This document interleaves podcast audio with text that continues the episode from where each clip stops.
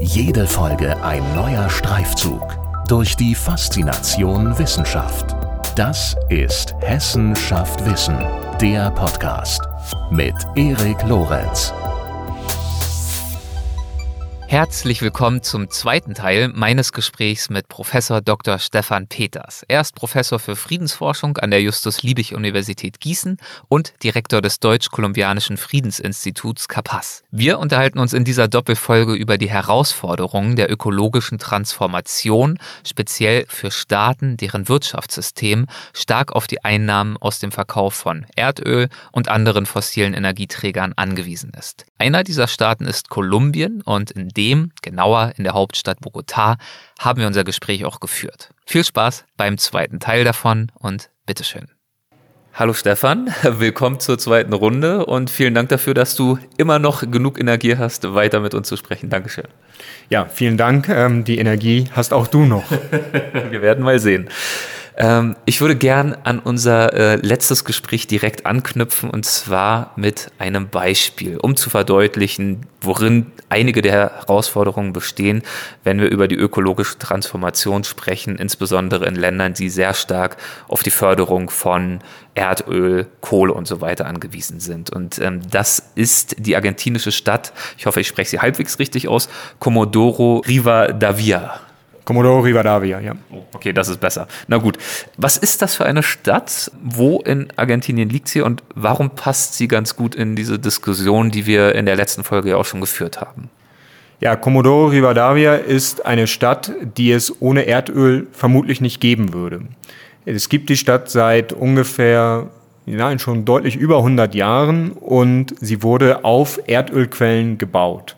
Das heißt, ähm, es ist eine Stadt, die liegt in Patagonien in Argentinien, im Süden Argentiniens. Es geht dann durchaus noch ein ganzes Stück weiter in den Süden, aber von äh, Buenos Aires, also der Hauptstadt Argentiniens, ist es dann sehr weit im Süden. Und vielleicht kurz anekdotisch berichtet, wenn ich in Argentinien bin und etwa in Buenos Aires mit Kolleginnen und Kollegen spreche und dann sage, dass ich ähm, jetzt einen Forschungsaufenthalt in Comodoro habe, in der Regel werde ich angeschaut, ungläubig, wieso willst du denn nach Comodoro? nein, fahr doch nicht dahin. Es gibt so schöne, ähm, es gibt so schöne Gegenden in, in, in Argentinien. Warum jetzt gerade Comodoro? Dazu muss man sagen, die Gegend ist vielleicht auch schön, aber gerade die Stadt ist eben eine ganz typische ähm, Erdölstadt, die seit Beginn, wie gesagt, auf der Ausbeutung und letztlich auf der Förderung von Erdöl basiert. Das hat Konsequenzen, etwa ökologische Konsequenzen. Mittlerweile sind die Erdölförder oder die, findet die Erdölförderung nicht mehr direkt in der Stadt statt. Das liegt einfach daran, dass die Quellen größtenteils erschöpft sind, sondern ein bisschen weiter außerhalb. Aber man sieht durchaus noch Bohrtürme direkt in der Stadt oder in unmittelbarer Nähe. Wenn man ein bisschen ins Archiv geht und Bilder sich anschaut von vor 30, 40, ja, vielleicht ein bisschen länger, ja, Jahren, doch eher 50, 60 Jahren, sieht man Bilder, wie Kinder etwa direkt neben einem Bohrturm spielen. Man sieht, dass das Wasser eine Farbe hat, ähm, die eher nicht gesund aussieht, ähm, wo letztlich das Wasser mit Öl vermischt ist, wo Kinder drin spielen, was vollkommen normalisiert war. Also trotz der ganzen Probleme, die das natürlich für Umwelt und dann eben auch für die Gesundheit hat. Und wir haben eine, eine Stadt, die vergleichsweise wohlhabend ist, wenn der Erdölpreis hoch ist. Und sobald der Erdölpreis äh, äh, sinkt, ist es eine Stadt, die sofort in die Krise fällt. Also ein sehr, das, was wir auch für andere Erdölländer etwa feststellen können, diese Boom- und Bust-Cycles, also Krise äh, oder Boom und dann kommt die Krise, das sehen wir sehr, sehr stark in dieser Stadt. Ja, du hast äh, vor einer Weile einen Beitrag verfasst über dieses ganze Thema, über das wir uns hier unterhalten und darin auch ein paar Absätze über diese Stadt und dort beschreibst du sie auch als ein Beispiel für das Entwicklungspotenzial des Erdöls und aber auch als Exempel des Rohstofffluches. Genau, wir haben diese beiden Aspekte. Also ähm, gäbe es kein Erdöl, gäbe es die Stadt nicht. Und wir haben durchaus ähm, Personen, die dank der Arbeit im Erdölsektor vergleichsweise gute Einkommen generieren. Und die dann eben die Möglichkeit haben, sozialen Aufstieg zu haben. Das alles bietet äh, Commodore Rivadavia. Deswegen auch viele Menschen, gerade im Boom, ziehen nach Komodoro. Nicht, weil die Stadt so wunderschön ist, darüber habe ich schon gesprochen. Da kriegt, muss man die Frage, was man als schön ähm, oder wie man Schönheit definiert, kann ja sehr unterschiedlich sein, aber das ist vermutlich nicht der Punkt, weswegen die Menschen nach Komodoro gehen, sondern einfach die Möglichkeit, Geld zu verdienen. Auf der anderen Seite sagen die Alteingesessenen aus Komodoro, ein Großteil der Bevölkerung hat immer die Koffer gepackt und hinter der Tür. Das heißt, sobald die Krise kommt, sind sie auch wieder weg. Ähm, ob die dann wirklich wieder weg sind, ist eine andere Frage. Aber wir haben große soziale Probleme etwa. Wir haben ähm, ein Problem auch ähm, bezüglich, habe ich schon drüber gesprochen, ökologische Probleme. Das heißt, es ist eine, eine Stadt, die, und, um nochmal auf diese von mir anfangs anekdotisch genannte Frage von Kolleginnen und Kollegen, warum Comodoro? Mhm. Ich beschäftige mich mit dem Thema von grob gesagt Erdöl oder Rohstoffen, aber insbesondere Erdöl und Entwicklung. Und in den Sozialwissenschaften haben wir ja eigentlich nie eine Laborsituation. Das ist das, wo wir immer ganz neidisch sind, wenn wir ähm, Menschen aus den Naturwissenschaften sehen, die ähm, Labore haben und sehr viel kontrollieren können. Das können wir in den Sozialwissenschaften nicht. Aber wenn es etwas wie ein Laborfall für ein, eine Erdölgesellschaft gibt, muss man natürlich immer vorsichtig sein, so ganz passt es nicht, dieser Vergleich, aber dann ist es vielleicht Comodoro Rivadavia. Das ist eine Stadt, die wirklich ähm, seit ihrer Gründung bis heute am Tropf der Erdölförderung hängt. Und sie ist auch in Bezug darauf ein gutes Beispiel, wenn wir uns anschauen, wie versuchen in dem Fall Städte, in anderen Fällen Ländern, Gesellschaften von diesem Tropf aber auch loszukommen. Also da haben wir auch drüber gesprochen, wie schwierig es ist, äh, zu diversifizieren. Es gibt diese schöne Idee, das Geld aus der Erdölförderung investieren, um neue Industrien aufzubauen und äh, in die Zukunft zu marschieren. Aber wenn man sich anschaut, äh, wie die äh, Lösungsvorschläge zur Abschaffung dieser Abhängigkeit ähm, aussehen, die die Lokalregierung dort unterbreitet, schafft das ja auch nicht unbedingt Hoffnung. Genau, also da muss man äh, differenzieren zwischen der Stadtregierung. Dort gibt es keine ähm, Diversifizierungsüberlegung oder ganz wenige, das würde man so wahrscheinlich nicht sagen, aber es geht eigentlich darum, eher zu sagen, wir versuchen weiter über Technologiefortschritt ähm, weiter die Erdölförderung aufrecht ähm, zu erhalten. Die Provinzregierung, also die Provinz Chubut, ähm, da geht es dann eben darum, ähm, dass man eben auch dort abhängig ist von der Förderung in und um diese Stadt. Und dort ist man sich durchaus bewusst, dass es ähm, aus verschiedenen Gründen irgendwann vielleicht nicht mehr so äh, weiter, weiterführbar ist, sei es, weil die Nachfrage sinkt, auch wenn das diese ähm, Überlegung häufig noch eher weggewischt werden, sei es aber auch, weil einfach wir es mit ähm, nicht erneuerbaren Rohstoffen zu tun haben und irgendwann das Erdöl ausgeht. Hier ist dann aber die Überlegung, man geht eben weiter, man führt weiter die Rohstoffausbeutung, überlegt sich andere Formen von, also es lagern dort auch andere Rohstoffe, etwa im Bergbau aktiv zu werden. Also im Endeffekt das gleich oder ein sehr ähnliches Modell, ähm, Rohstoffexport zu perpetuieren. Mit allen den Möglichkeiten, die es hat. Also es kann Arbeitsplätze schaffen, die gerade eben in der Stadt äh, Comodoro Rivadavia durchaus relevant ist. Also, ähm, und darüber einerseits die Direkten, die im Erdölsektor arbeiten, andererseits aufgrund hoher Löhne dann eben auch eine Kaufkraft haben, die wiederum, also gerade, wie gesagt, wenn es nicht gerade, wenn die Stadt nicht in einer Krise ähm, sich befindet, was dann wiederum den lokalen Handel ähm, zugutekommt und so weiter. Also es gibt eine ganze Reihe von damit verbundenen auch Aktivitäten. Aber es bleibt sozusagen bei dieser ähm, Überlegung, wir fördern äh, Rohstoffe und leben von den Rohstoffen bei all den Problemen, die das eben auch hat. Soziale Ungleichheiten, die damit einhergehen, ähm, ökologische Probleme und diese extreme Krisenanfälligkeit. Deswegen schreibst du wiederum auch im äh, Beitrag, den du verfasst hast, habe ich ja schon erwähnt, zu diesem Thema, über das wir heute sprechen. Dieses Beispiel verdeutlicht, dass die Rohstoffextraktion tief in die Wirtschaft, Gesellschaft und Politik der Provinz eingeschrieben ist. Und ähm, ich will es hier durch meine Fragerei auch nicht so klingen lassen, als wäre das äh, sonst wie naiv. Ach, die Regierung, und fällt ihnen nichts Besseres ein, als jetzt vom Erdöl äh, wegzugehen und dann den Bergbau zu stärken. Ähm, das hat ja alles auch Gründe. Aber erklär es mir trotzdem mal, was ist denn der Grund dafür, dass es offenbar so schwer ist, das Geld aus dem Bergbau vielleicht, ich weiß nicht, ich bin jetzt wieder ganz banal unterwegs, in einen Windkraftpark dort zu investieren oder in Solarpaneele. Wahrscheinlich eher Wind. Patagonien ist ja bekannt dafür, ähm, doch, äh, dass es dort gerne mal windet. Warum ist diese Art der Transformation so schwierig? Ähm, du hast ja auch erwähnt, es wurde ja schon oft versucht, zumindest die Einnahmen aus diesem Erdölgeschäft zu nehmen und zu nutzen für Diversifizierungsstrategien. Und meist sind sie halt gescheitert. Ja, ähm, auf das Beispiel komme ich gleich nochmal, weil das durchaus stattfindet in gewissem Punkt. Also auf erneuerbare Energien auch zu setzen. Die Frage ist, ob das wirklich ein Bruch ist. Es ist natürlich ein Bruch mit Blick auf ähm, die Frage der ähm, fossilen Energieträger, hat auch also sicherlich ähm, sehr positive Auswirkungen auf das Klima, ist äh, weniger umweltschädlich, bleibt aber eigentlich dabei, dass man von in dem Fall eben erneuerbaren äh, Rohstoffen, wenn man so will, oder von der Natur lebt. Aber zunächst einmal, man könnte auch an andere Dinge denken. Man könnte ähm, ganz altmodisch sagen, wir brauchen eine schöne Industrie. Ob wir das wirklich brauchen, ist die andere Frage. Ob das, also das war so in den 60er, also wir brauchen sicherlich Industrie, aber ob in jedem Land, in jeder Region wir eine Stahlindustrie etwa brauchen, Vermutlich nicht. Aber man könnte auch an andere äh, Wirtschaftssektoren denken, etwa äh, Fragen von ähm, ja, Technologie, IT etwa oder ähnliches. Warum gelingt das äh, nicht so wirklich? Das liegt zunächst einmal dran, etwas, was wir ja durchaus auch kennen aus, ähm, aus Deutschland, etwa aus Europa. Ähm, der Strukturwandel im Ruhrgebiet, das war ja auch etwas und ist immer noch etwas, was nicht so ganz einfach zu erreichen ist. Ganz plump gesagt, ähm, jemand, der 20 Jahre in der Erdölindustrie gearbeitet hat, wird wahrscheinlich nicht morgen IT-Spezialist werden.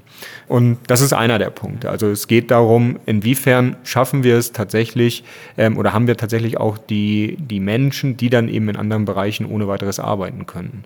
Es geht auch darum, dass, es, ähm, dass die Politik letztlich davon abhängt. Also wir haben in Commodore Rivadavia eine Situation, dass wir ein ähm, und gerade auch in der Provinz Chubut, dass wir einen relativ großen Staatssektor haben der wie finanziert wird? Durch Erdöleinnahmen. Das ist eben, daran hängen dann eben durchaus auch Interessen, diesen aufrecht äh, zu erhalten. Das wird man dann eben über andere ähm, Wirtschaftszweige jedenfalls nicht so schnell ähm, auch wieder generieren können. Wir haben ähm, einen dritten Punkt vielleicht auch noch zu nennen. Es hat auch was Kulturelles, also etwas, was wir, äh, das ist, ja, aber vielleicht kann man es veranschaulichen. Etwa in Commodore Rivadavia gibt es das Fest des Erdöls natürlich. Der Schönheitswettbewerb wird von äh, wird mit dem mit der Erdölkönigin äh, ist dann eben die Gewinnerin. Und so ist alles ähm, eigentlich von der Schule von Beginn an alles immer auf die Erdölförderung ähm, zugeschnitten, weil das auch ein Teil der Identität, der lokalen Identität natürlich ist. Das gibt ja auch Sinn. Also siehe Detroit, die Autostadt früher und also das kann man sich ja an ganz vielen Orten anschauen, wenn Industrien Orte wirklich prägen. Genau, und letztlich ist Commodore das, was man vielleicht als Company Town äh, bezeichnen könnte. Das war lange Zeit die staatliche Erdölgesellschaft, ähm, IPF, die wurde dann irgendwann privatisiert, dann wieder gab es wieder eine Art der Verstaatlichung. Ähm, aber das war, wie es zum Beispiel in Interviews immer wieder aufkam, IPF ähm, ist, der, ist der Papa von uns allen. Mhm. Also wenn es irgendwo soziale Probleme gibt, das ist die Überlegung. Das stimmt in der Empirie nicht ganz so. Es gibt viele soziale Probleme, die nicht behandelt wurden, die nicht bearbeitet wurden. Aber zum Beispiel gerade diejenigen, die formell beschäftigt im Erdölsektor waren und es gab bestimmte Probleme, dann kam jedenfalls in den, in den guten Jahren IPF und hat es gelöst. Wenn wir uns anschauen, Sportstätten, wer bezahlt es? Das kommt aus der Erdölindustrie. Wenn man sich anschaut, auch die Macht der Gewerkschaft etwa vor Ort, das ist natürlich die, insbesondere die Erdölgewerkschaft. Die hat eine, äh, die hat eine ganz, ganz starke Machtposition. Die kann durchaus auch ähm, gerade ähm, zum Beispiel Straßen blockieren. Und wenn Straßen blockiert sind, dann ähm, ist die, kann man zum Beispiel nicht mehr zu den Erdölfeldern äh, fahren. Und das bedeutet dann, dass letztlich quasi ein Generalstreik stattfindet, weil ähm, das ist das, was die ganze Wirtschaft am, am Leben hält. Natürlich sollte man in den Sozialwissenschaften nicht so häufig ähm, nutzen, aber äh, die ein geringes Interesse daran haben, dass die Erdölförderung aufhört. Die sehen durchaus auch die Probleme, aber auf der anderen Seite wissen sie eben auch, dass sie ja eine Interessensvertretung derjenigen sind, die im Erdölsektor arbeiten und ähm, dort natürlich eine Abkehr von diesem, ähm, von diesem Wirtschaftszweig größere ähm, soziale Probleme mit sich bringen würde, aber eben auch was ähm, sozusagen Brüche in der Identität, in der im, im Persönlichen äh, bis dahin natürlich hineinwirken würde. Und dem Punkt der Windenergie, das finde ich ist ein ganz spannendes Thema, was mich momentan sehr stark interessiert, ist ähm, die Frage eben, äh, was gibt es denn für Alternativen? Weil, das haben wir ja in der vorherigen Folge auch ähm, sehr intensiv besprochen, wir müssen davon wegkommen. Wir können nicht einfach ein weiter so fortsetzen, weil dann haben, also dann schaffen wir es nicht, die Klimakatastrophe abzuwenden. Einer der Punkte, die, glaube ich, gerade sehr stark in Mode sind, ist Wasserstoff. Mhm. Nicht irgendein Wasserstoff, sondern es gibt verschiedene, man hat eine ganze Farbenlehre des Grauner, blauer, grüner. Genau, da. Grüner. Es ist der grüne. Ja. Und das macht auch Sinn, weil der grüne Wasserstoff produziert wird mit erneuerbaren Energien, etwa Wind oder eben Solar insbesondere. Das klingt erstmal sehr, sehr verlockend. Also es gibt noch viele technische Probleme, es ist noch zu teuer, das herzustellen, aber zumindestens die optimistischen derjenigen, die sich damit besser auskennen als ich. Ich bin einfach Sozialwissenschaftler, technisch kenne ich mich damit nicht aus. Aber einige sagen, okay, wir brauchen Innovation, aber über Innovation schaffen wir es, die Kosten zu senken. Und gleichzeitig kann es natürlich auf der anderen Seite auch eine Kostensteigerung bei bestimmten anderen Alternativen geben. Das heißt, es kann mittelfristig marktfähig werden. Und vielleicht kann man ja auch darüber nachdenken, es kurzfristig auch zu subventionieren eine Zeit lang, um es dann, um diese Marktfähigkeit eben auch herzustellen. Klingt alles erstmal, finde ich, relativ attraktiv. Dann haben wir, und Deutschland zum Beispiel, also die Bundesregierung ähm, steht auch stark hinter äh, Wasserstoff. Also man kann sich, oder auch die Europäische Union, also die Europäische Union hat ja den Green äh, Deal ausgerufen, auch die Fit for 55 Strategie, also eine Reduzierung der, der Emissionen, Treibhausgasemissionen um 55 Prozent in den nächsten Jahren.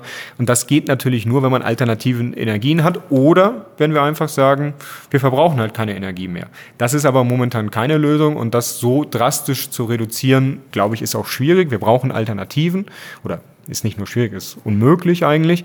Ähm, wir brauchen Alternativen. Und dann wird eben der grüne Wasserstoff immer wieder ähm, von der Politik ja, ins Feld geführt. Also da können wir Frau von der Leyen zuhören, da können wir Frau Karliczek zuhören. Da können wir auch Hessenschaft Wissen zuhören, hatten wir auch schon eine Folge zu. Oh, oh, das also vorsichtig.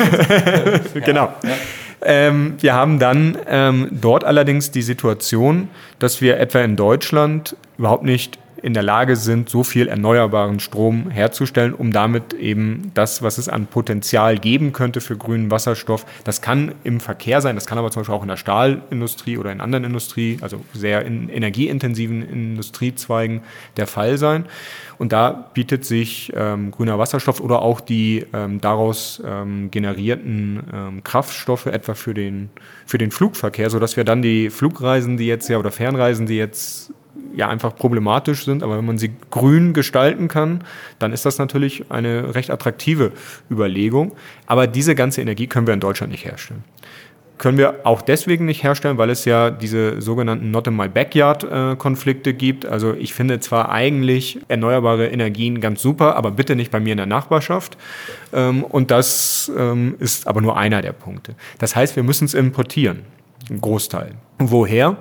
Da hat zum Beispiel ähm, der noch Minister für wirtschaftliche Zusammenarbeit, ähm, Gerd Müller, gesagt, naja, unsere Partnerländer, im globalen Süden können das doch herstellen. Und tatsächlich gibt es einige ähm, Pilotprojekte, etwa mit ähm, Solarenergie in Nordafrika, aber man denkt auch in Subsahara-Afrika und man denkt zum Beispiel auch in Lateinamerika. Hier wurde in diesem Jahr, also in 2021, ähm, Gerade ähm, hat Kolumbien auch eine Wasserstoffstrategie vorgestellt und dann ähm, gab es dort auch Unterstützung, also auch deutsche Firmen sind dort tätig, aber auch in, in, in Chile, in Argentinien gibt es Potenzial, in vielen Bereichen Lateinamerikas gibt es, gibt es Potenziale.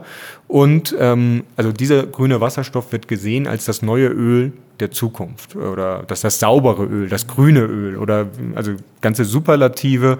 Es wird dann auch davon gesprochen, es ist quasi eine Gelddruckmaschine für die Länder des globalen Südens. Also letztlich könnte man sagen, super, wir haben die Lösung. Es ist jetzt, äh, macht den Bergbau zu, auch in Kolumbien ist das ja übrigens ein Riesenthema. Also wir können jetzt auch dieses Beispiel aus Argentinien, diese Stadt, ein bisschen ja jetzt wieder aufziehen. Es geht ja, genau so geht es ja Gesellschaften und Nationen, genau das ist ja die Herausforderung.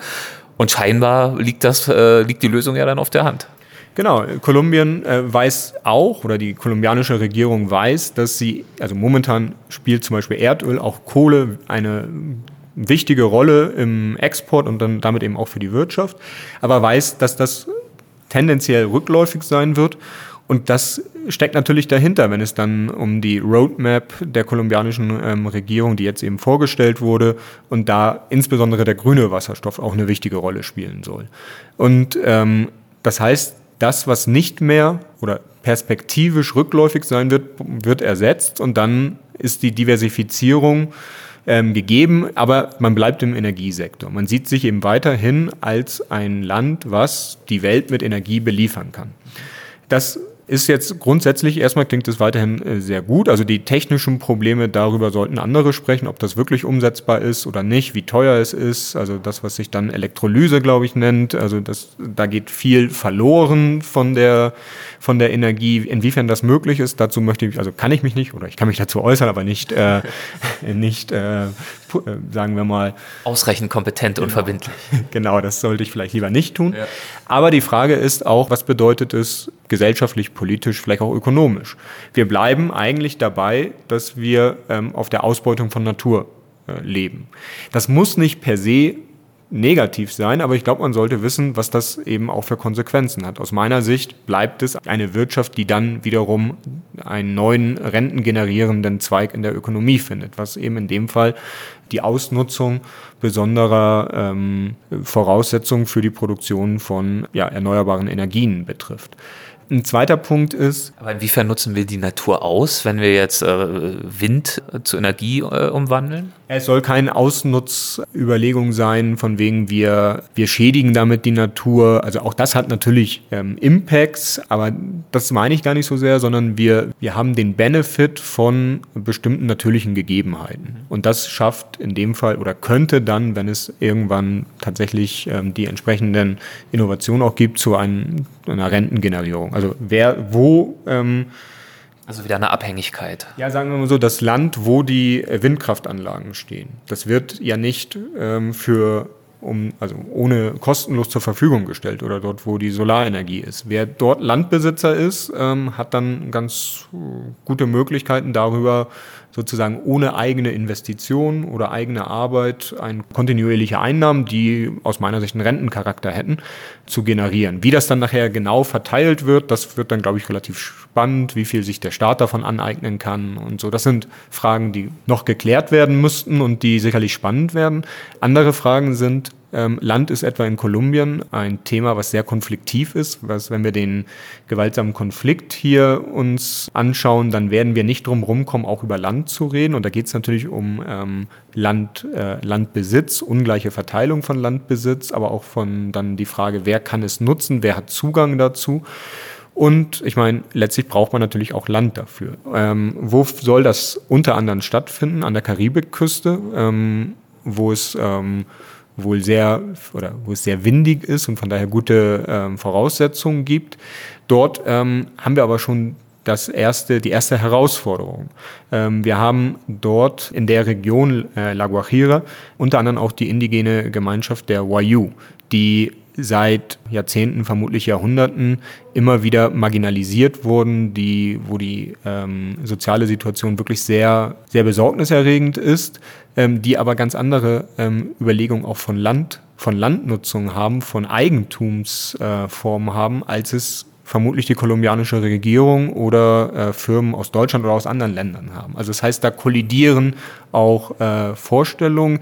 Da kann es auch zu neuen Konflikten geben und es wird sich die Frage stellen, wer profitiert und wer nicht so sehr von diesen neuen. Also immer die Frage, die mich auch umtreibt, wer gewinnt, wer verliert, sowohl ökonomisch als auch sozial, als auch wer trägt zum Beispiel bestimmte sozialökologische Konsequenzen, wenn es etwa um, äh, wenn zum Beispiel Landzugang eingeschränkt wird. Also all diese Fragen das soll jetzt, ähm, sind, glaube ich, zu beachten. Das soll nicht darauf hinauslaufen, eine Fundamentalkritik zu, zu üben. Also wir brauchen Alternativen. Grüner Wasserstoff ist sicherlich eine Alternative. Allerdings glaube ich schon, dass wir ähm, uns diese Herausforderung sehr viel genauer anschauen müssen, weil etwas, was ich, glaube ich, auch in der letzten Folge genannt habe, leider ähm, ist es so, dass es die ganz einfachen Lösungen in der Regel nicht gibt. Also das, was wir vorhin über so enthusiastisch über den äh, grünen Wasserstoff gesprochen haben, das hat mich dazu äh, geführt, äh, zu fragen, also weil ich das natürlich dann auch wahrgenommen habe, dass eigentlich alle sagen, ganz hervorragend, das ist die Lösung. Und äh, das führt mich dann eben dazu zu fragen, okay, ähm, wenn ich davon ausgehe, dass es in der Regel nicht so ist, dass es solche Lösungen gibt, die für alle ganz hervorragend sind, ähm, wo sind Probleme? Was gibt es für ähm, Herausforderungen, die noch zu lösen sind, die vielleicht auch nicht gelöst werden können? Es gibt sicherlich immer Konflikte darum. Und da muss man eben trennen, äh, die technische Machbarkeit ist das eine, aber es gibt natürlich noch viele andere denkbare Herausforderungen, über die haben wir ja äh, gesprochen in dieser Doppelfolge. Genau, die technische Machbarkeit, dazu kann ich nichts sagen, aber die anderen ähm, Herausforderungen eben auch zu sehen und diese ähm, noch sehr viel stärker zu, zu verstehen. Das glaube ich auch und da hat die Wissenschaft dann eine wichtige Rolle meines Erachtens, um eben der Politik, der Gesellschaft, ähm, also die dann ja eben auch über solche politischen Themen sprechen muss, sicherlich auch ökonomischen Akteuren, Hinweise darauf zu geben, ähm, wo gibt es Probleme? Was sind Sachen, die beachtet werden müssen? Die politischen Entscheidungen, und das ist auch gut so, das treffen natürlich andere, aber dass wir eben bestimmte ja, Überlegungen, die vielleicht noch zu wenig ähm, noch zu wenig angestellt werden, dann auch empirisch unterfüttert ähm, zur Verfügung stellen, in Debatten einspeisen. Das kann Wissenschaft, das sollte Wissenschaft auch machen und ich glaube eben auch in Debatten ähm, einzuspeisen in Deutschland, in Europa, in Kolumbien, natürlich mit den Akteuren auf lokaler Ebene zusammen.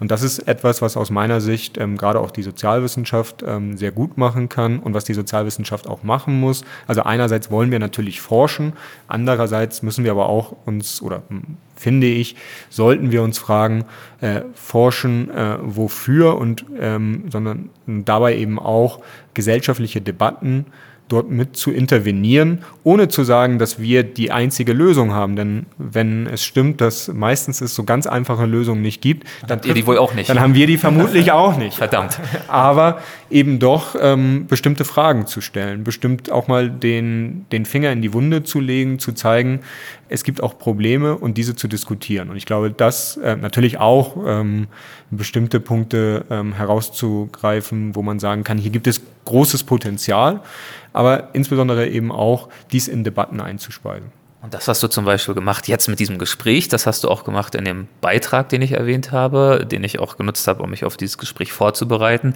Und dort äh, schreibst du das Folgende, und es klingt nicht so wahnsinnig optimistisch, was die Zukunftsaussichten anbetrifft. Zitat, diese skeptische Einschätzung der Erfolgsbedingungen von Politiken zur Überwindung des Extraktivismus impliziert, dass die Förderländer und Regionen unzureichend für eine ökologische Transformation in den verschiedenen Spielarten gerüstet gerüstet sind und perspektivisch zu den Verlierern des Kampfes gegen den Klimawandel zählen werden. Jetzt hast du gerade auch ausgeführt, und das wäre jetzt auch meine letzte Frage für dieses Gespräch, dass äh, dein Selbstverständnis als Wissenschaftler schon darin besteht, bestimmte Eingaben zu bringen, bestimmte Inputs zu bringen in die Debatten unserer Zeit. Wir haben jetzt ausführlich darüber gesprochen. Könntest du zum Abschluss noch einmal konkretisieren, zu diesem Thema, über das wir jetzt hier gesprochen haben, was ist der Hauptpunkt, den du gerne an unsere Hörerinnen und Hörer vermitteln würdest? Ja, ich glaube, der Hauptpunkt ist, globale Perspektiven zu, immer oder immer wieder globale Perspektiven zu stärken. Wenn wir etwa über Maßnahmen zum Klimaschutz nachdenken, immer auch zu fragen, was bedeutet das für Menschen, die auf der anderen Seite äh, des Globus äh, leben? Wo kann es Probleme geben und inwiefern können wir dazu beitragen, dass diese Probleme irgendwie positiv bearbeitet werden können? Also nochmal, wenn, wenn diese Einschätzung, die ich in diesem Beitrag äh, formuliert habe, die sich ja insbesondere auf die Erdölgesellschaften ähm, und Staaten fokussiert hat oder darauf, ja, äh, darauf habe ich mich bezogen, wenn die stimmt, dann kann es eben dazu führen, dass es tatsächlich große Krisen geben wird durch die Dekarbonisierung in diesen Gesellschaften, ökonomische, soziale, aber auch politische Krisen. Und das ist grundsätzlich natürlich etwas, was wir so weit wie möglich vermeiden sollten, was uns aber auch selbst wiederum in etwa in Deutschland treffen kann. Also wir sehen, wenn es politische Instabilitäten gibt, etwa eine, ein Punkt, wo ich mich selber nicht so gut auskenne, etwa in, in Nordafrika, denken wir an Algerien, ein Land, was auch sehr stark von ähm, Rohstoffen, fossilen Rohstoffen abhängig ist. Wenn das in eine Krise gerät, in der unmittelbaren Nachbarschaft ist das sicherlich etwas, was ähm, auch auf Europa ausstrahlen wird. Russland, auch ein Land, was sehr stark von Energieträgern, fossilen abhängig ist. Russland in der Krise, da freuen sich vielleicht einige auf den ersten Blick, aber ein instabiles Russland ähm, kann auch nicht im, im Interesse sein, ohne zu sagen, dass sämtliche Stabilität im Interesse sein müsste. Aber eben auch dort sich zu fragen, was sind eigentlich die Auswirkungen der politischen Entscheidungen, die wir vor Ort treffen, also etwa in Deutschland auf der europäischen Ebene, für andere Regionen. Und dazu zählt bei mir dann eben insbesondere Lateinamerika, aber das trifft natürlich auch auf ganz andere Regionen, wie gesagt, Russland, ähm, Nordafrika, auch ähm, der Mittlere Osten, gerade die Golfstaaten und viele weitere Länder zu. Vielen Dank für das Gespräch. Ich danke dir. Ich danke, vielen Dank. Dankeschön. Dann werde ich mich jetzt mal ins Getummel stürzen und mir Bogota noch ein bisschen anschauen. Ja, viel Spaß. Es gibt viel zu sehen. Ich werde dich gleich nach der Aufnahme nach, nach einem äh, Tipp für einen guten Mittagssnack fragen. Hast du da einen? Ja, also eigentlich ist es heute zu gut dafür, das Wetter, aber eigentlich ähm, gibt es hier eine ganz hervorragende Auswahl von äh, Suppengerichten, die ich vorschlagen würde. Lass ich mir gleich mal klären. Vielen Dank, mach's gut. Ja, alles Gute. Hessen schafft Wissen, der Podcast.